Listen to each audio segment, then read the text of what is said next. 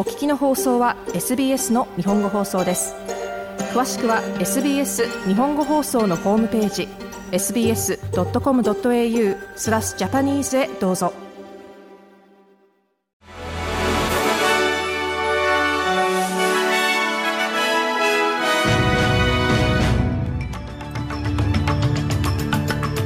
1月3日水曜日 SBS 日本語放送ニュースフラッシュをシドニーから北田和代がお送りいたします。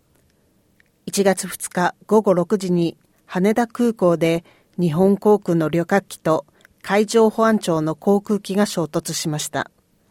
今日岸田文雄首相はこの事故で死亡した海上保安庁の航空機乗組員5名に追悼の意を述べました。この事故で日本航空旅客機の乗客乗務員379名は全員避難し、死亡者は出ていません。全員避難後、この旅客機は炎上しました。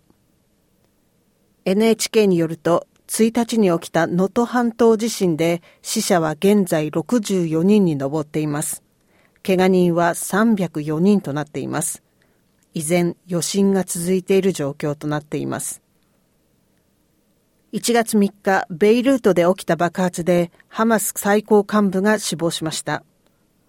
これを受けて国連は最大限の自制を呼びかけています。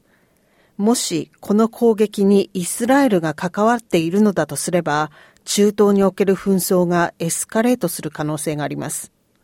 レバノンのシーア派、イスラム主義の政治組織、ヒズボラのリーダー、ハッサン・ナスララーは、レバノンにおいてイスラエルがパレスチナ幹部を攻撃した場合は報復攻撃をするということを宣言しています。オーストラリア東海岸広範囲で荒れ模様の天気となっていますが、この天気が南下してきています。クイーンズランドではすでに週末に発生した暴風雨の後始末に追われていますが、南東部では今日雷雨の予想となっています。アンソニー・アルバニージー首相は連邦政府がウクライナの求めに応じ、必要な地方に石炭を供給することを検討していると話しました。ロシアはウクライナのエネルギー関連施設を攻撃対象としています。そこでウクライナ政府は市民が厳しい冬を越せるように石炭の供給をオーストラリア政府に依頼していました。韓国最大野党リーダーリー・ジェミョングは2日プサンを訪問中に首を刺されました。レポートによると、今日手術が成功したリー氏は意識を取り戻したとしています。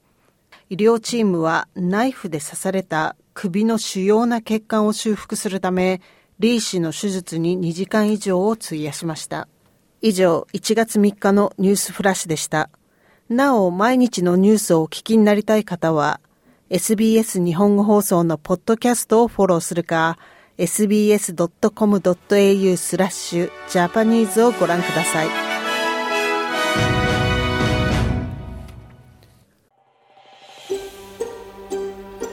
もっとストーリーをお聞きになりたい方は iTunes や Google ポッドキャスト Spotify などでお楽しみいただけます。